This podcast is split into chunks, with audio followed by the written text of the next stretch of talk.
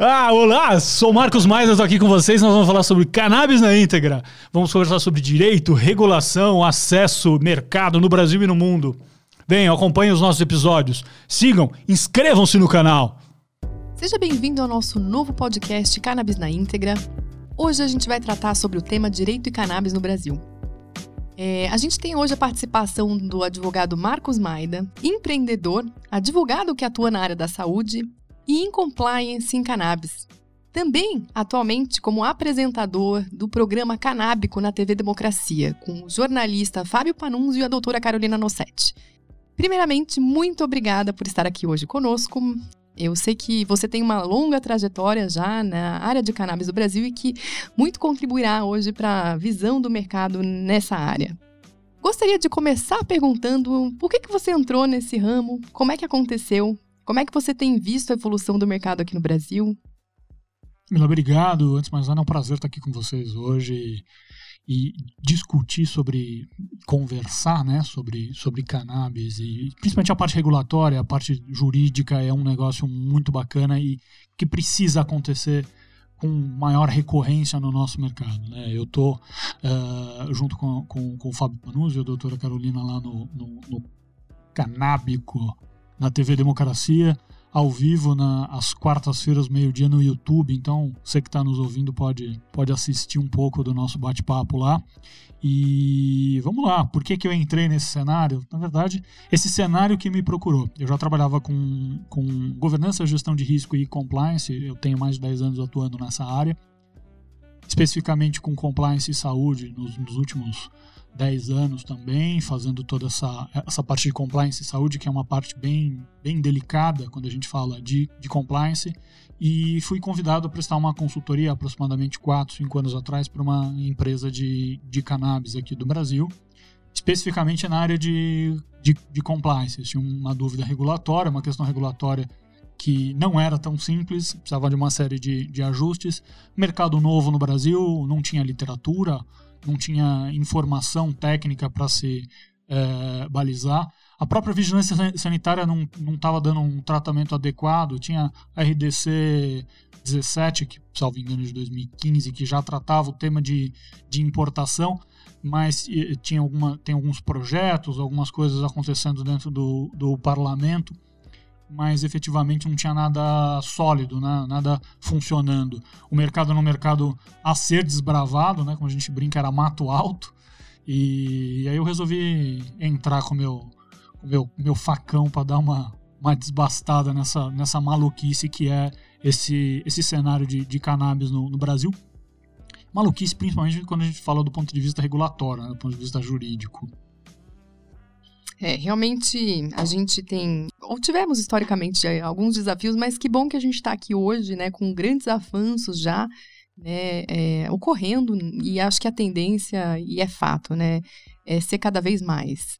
E frente a isso, eu também gostaria de trazer aqui uma solicitação de reflexão também um pouquinho nas resoluções vigentes hoje no Brasil, né? A gente tem, como você bem colocou, né, a 17 de 2015 que começou isso, lá atrás, que foi substituída recentemente pela Resolução 335 de 2020, que veio a facilitar a importação no Brasil para esse tipo de produto, e também recentemente a Resolução 327 de 2019, é, que dá um passo adiante, né, é, tratando da possibilidade de importação né, da matéria-prima aqui no Brasil é, o produto semi-acabado, no caso, para fabricação e comercialização nas farmácias, que eu acho que foi um avanço muito importante que a gente teve. A gente, inclusive, teve o um anúncio, né, que em breve a gente já vai ter esses produtos nas farmácias aqui no Brasil. Eu gostaria de ouvir um pouquinho a sua opinião sobre isso, né?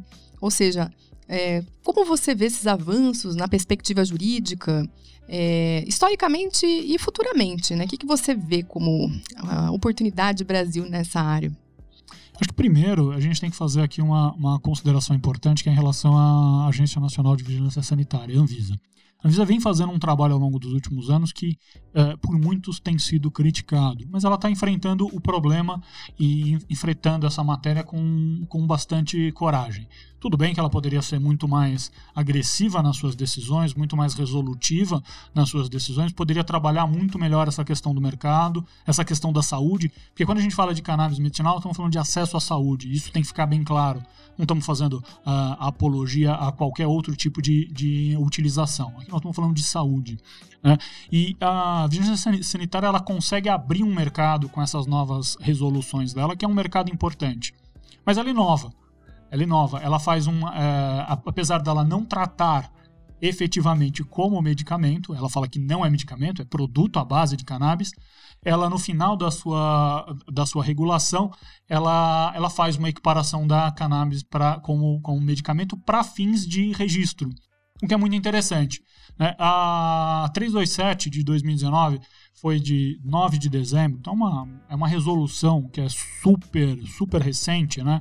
E nós temos que deixar aqui um ponto claro. Ela é uma resolução de diretoria colegiada. Resolução de diretoria colegiada não é efetivamente uma lei. Ela tem força de resolução, ela tem uma força diretri, diretiva muito importante, mas ela não é lei, ela pode ser é, sobre, sobreposta por, um, por uma lei, assim como tem leis no, no, nas casas legislativas que estão caminhando. Isso é, é, bem, é bem interessante.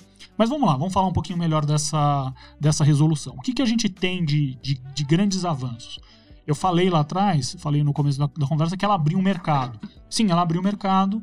É, hoje, o mercado de cannabis no Brasil ele tende a evoluir por, por conta disso. Ela começou um caminho regulatório falando: olha, vocês podem é, comercializar o produto no Brasil, vocês podem trazer o produto semi-acabado no Brasil, para o Brasil e botar esses produtos na farmácia. Ok, mas ela não respondeu algumas questões. Né?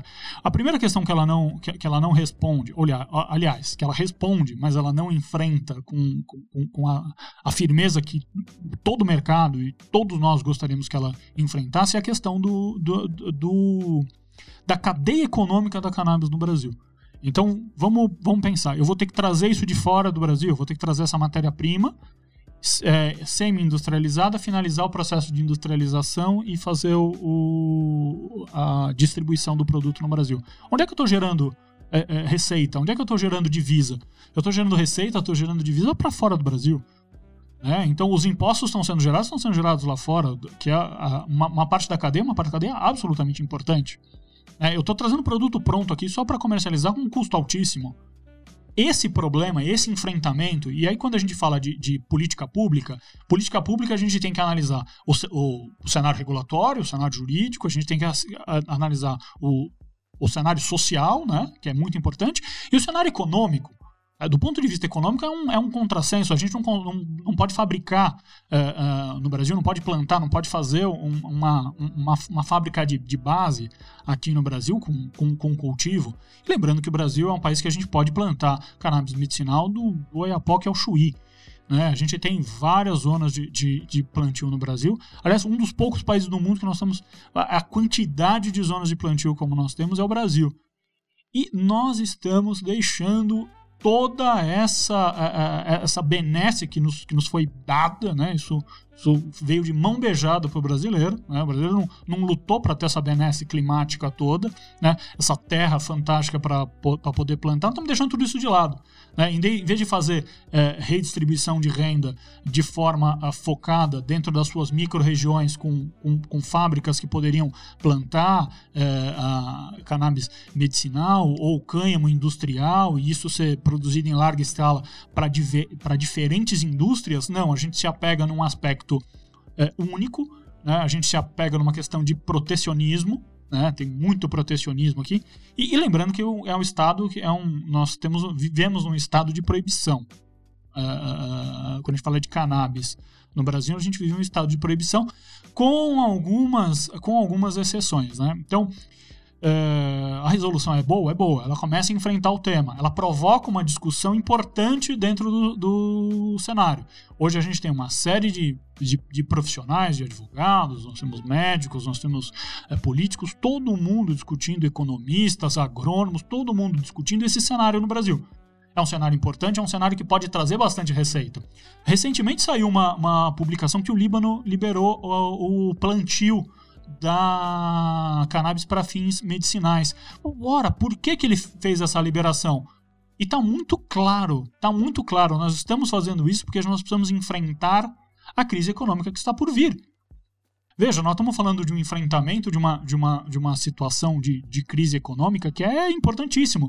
Então, se nós trouxermos renda, trouxermos fonte de renda para a nossa população, e obviamente isso vai gerar imposto. Esse imposto quem vai é, é, é, se beneficiar é o, próximo, é, o, é o próprio governo, que vai redistribuir isso como benefícios para a sociedade.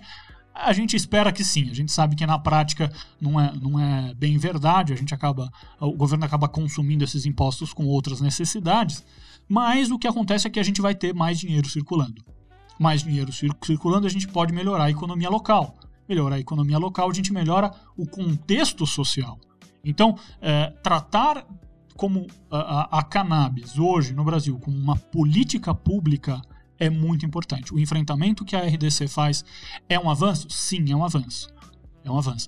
E, e, um outro detalhe: quando ela faz a equiparação da, da cannabis como medicamento, ela também é um avanço em relação ao resto do mundo. No resto do mundo, o tratamento que se dá majoritariamente é como suplemento alimentar, como alimento, como uh, qualquer outro tipo de coisa, e não como medicamento.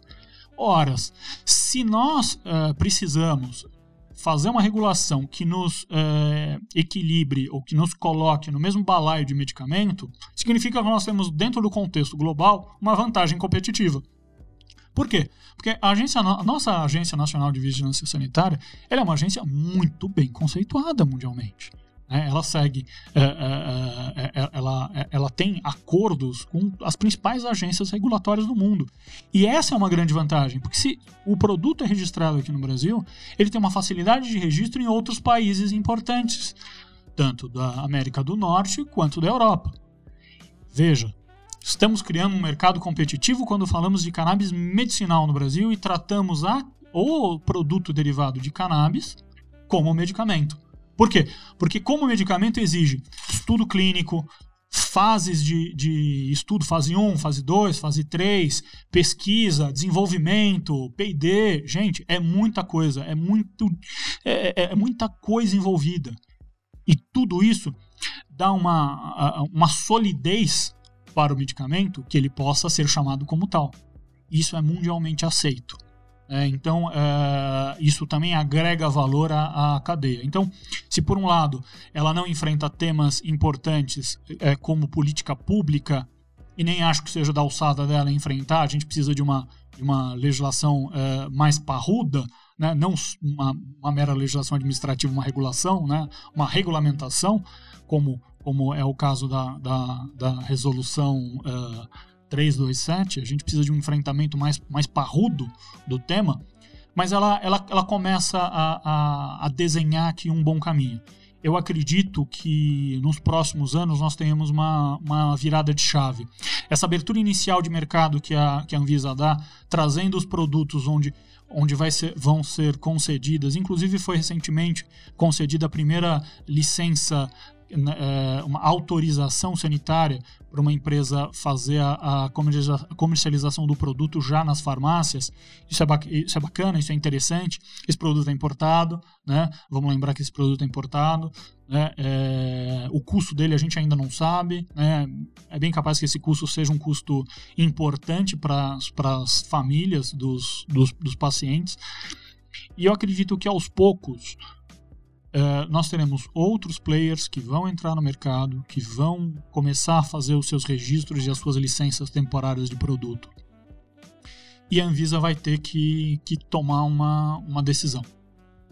Vamos botar isso para rodar e vamos abrir esse mercado de verdade ou não? Ou vamos deixar desse jeito meio, meio lá e meio cá?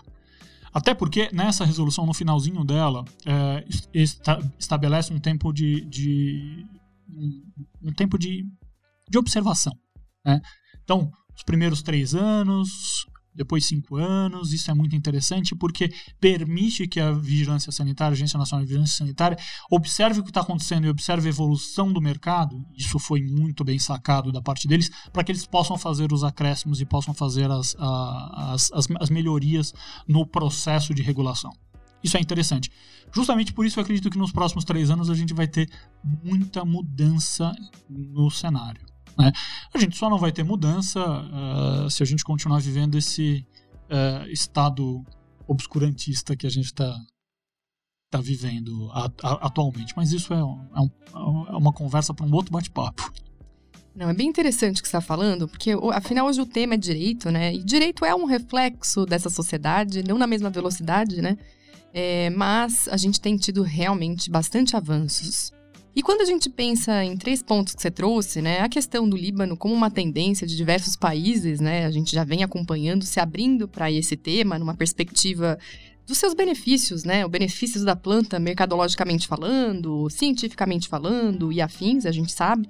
É, e pensar é, o contexto Brasil nesse sentido, né? A gente tem de fato um país aí com um potencial agrícola enorme.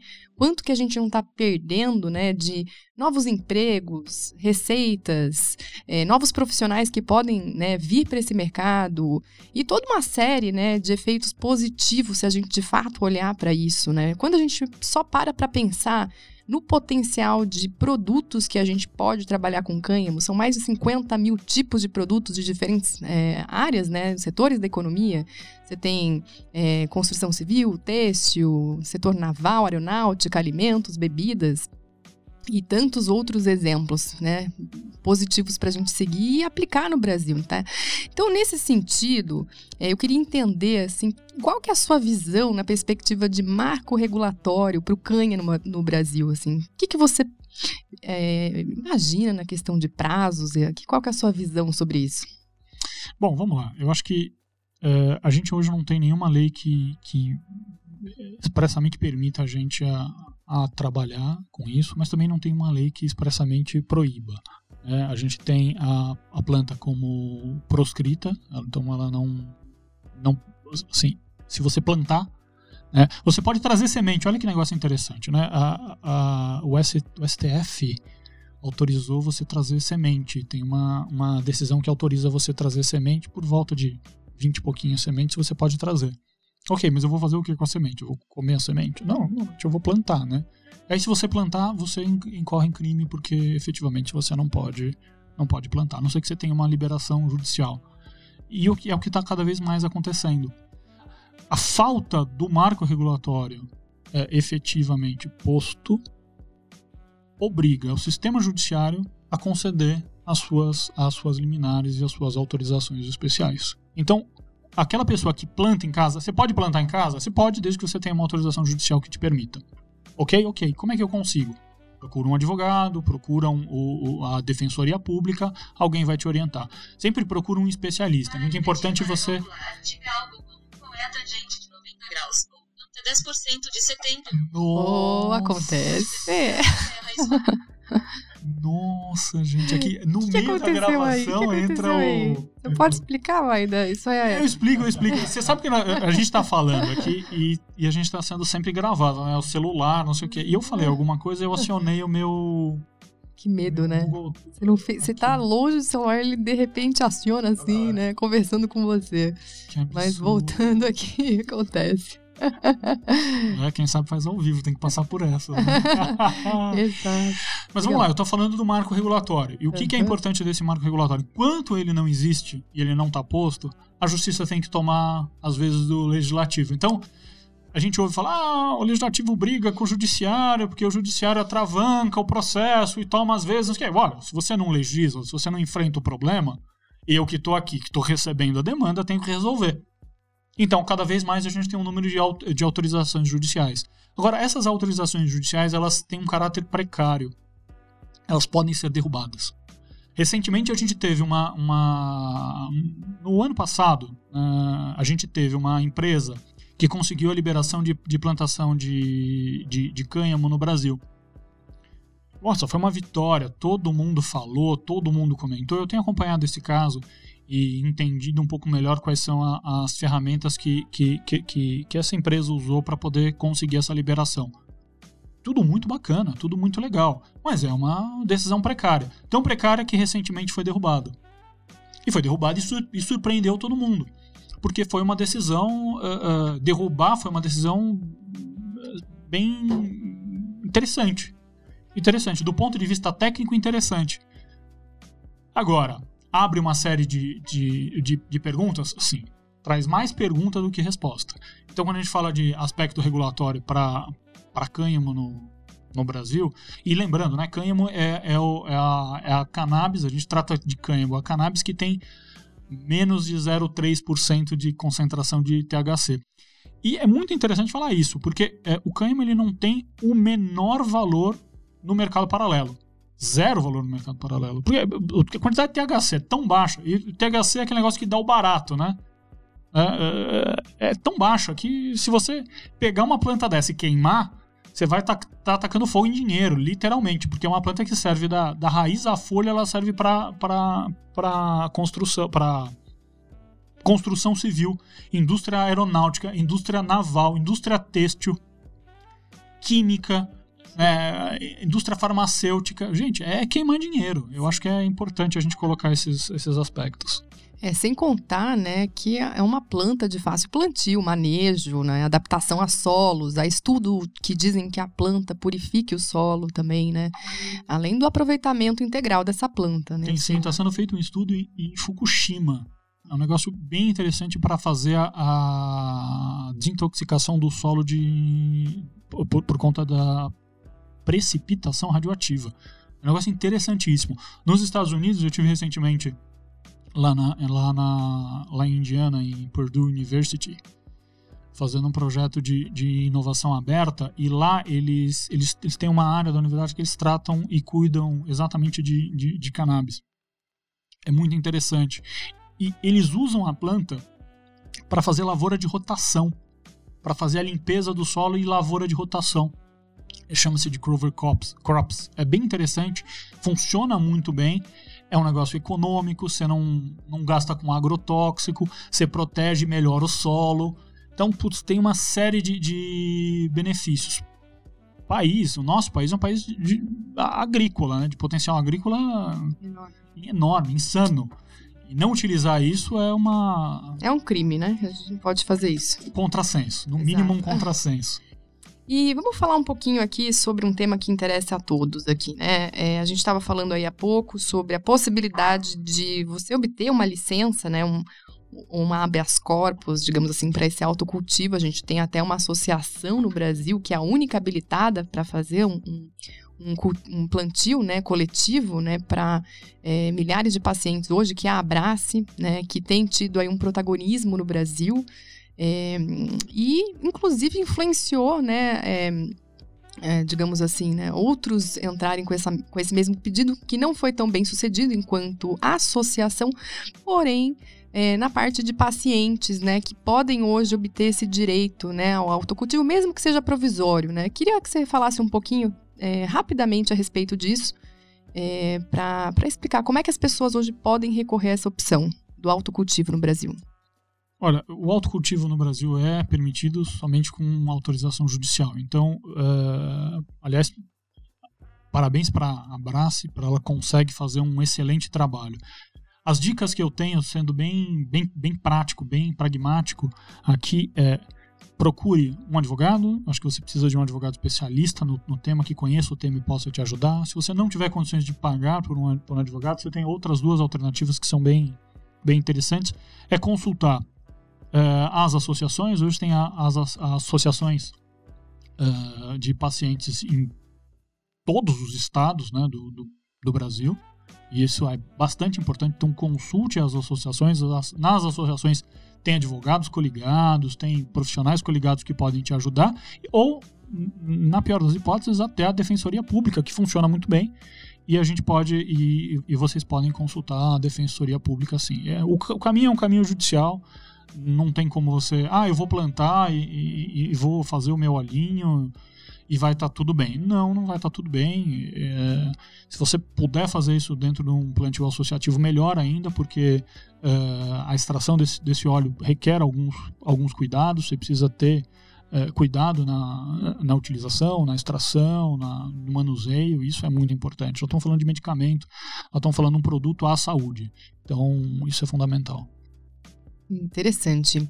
É, falando em judicialização, né, tem um outro tema bastante interessante, de curiosidade, até na perspectiva de pacientes. Para aqueles que não podem pagar por esse tratamento, no Brasil a gente sabe que o governo né, vem, vem assim, é, subsidiando esse tipo de tratamento né, cada vez mais. Como é que as pessoas conseguem esse direito né, de ter esse tratamento custeado pelo Estado brasileiro hoje?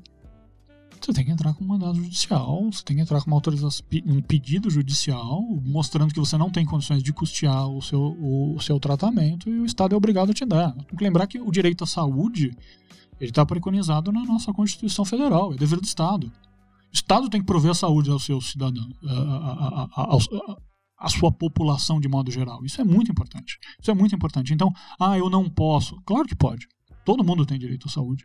Isso é fundamental, isso é direito fundamental. Então, uh, quer que o Estado entre com uma medida judicial. Procure um advogado, procure a defensoria pública, procure uma associação. Sempre tem um profissional que vai poder te auxiliar. E para finalizar, é, Maida, eu queria também ouvir de você tá? É uma mensagem até para médicos que estejam nos ouvindo, né, que ainda se sentem um pouco inseguros em prescrever para os seus pacientes porque eles não conhecem a perspectiva legal que os protegem né, nessa ação. Então, eu queria que você contasse um pouquinho aqui para a gente é, o que, que protege, o que, que habilita esse médico a prescrever esse tipo de terapia para os seus pacientes hoje.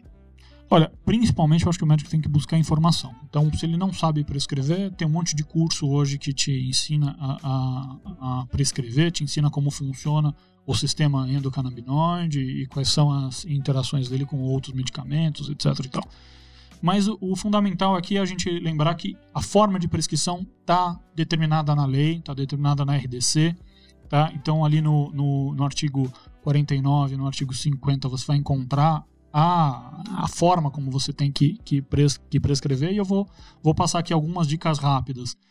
Quando você faz essa prescrição, primeiro, só quem pode prescrever é médico, tá? Então, dentista não pode, veterinário não pode, psicólogo não pode, só médico pode prescrever.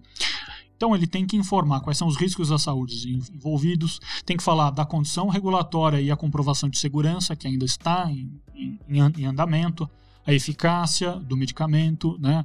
É, na verdade, a eficácia do produto, explicar que cannabis não é medicamento, é produto derivado, isso é muito importante. Tem que falar dos possíveis efeitos adversos, então ele precisa relatar e tem que criar algum exemplo para que aquele paciente entenda quais são esses possíveis efeitos adversos, tem que colocar muito bem quais são os cuidados na sua utilização.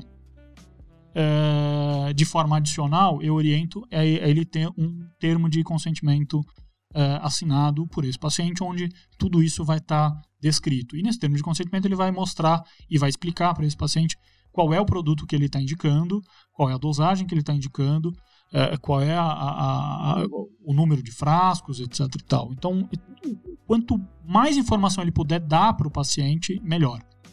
Eu acho que esse é o caminho. Muito bem, Marcos Maida. Olha, muito obrigada pela sua contribuição aqui, né, em ter uma visão geral de como funciona hoje, né, direito e mercado da cannabis no Brasil. É, você trouxe uma questão muito importante hoje, né, numa perspectiva macro, que é a política pública, né, que envolve todos esses aspectos, regulatório, social, econômico que no final né nos direciona para a evolução disso no Brasil que eu vejo como tão positivo quando a gente mais uma vez olha para trás ver onde a gente está e ver onde a gente tem o potencial de estar daqui para frente. Então, queria aí mais uma vez agradecer, acho que foi super é, produtiva essa sua participação aqui e certamente as pessoas conseguem sair daqui, né, desse podcast com uma visão muito mais ampla sobre o tema. Muito obrigada. Eu que agradeço, é um prazer estar aqui com vocês.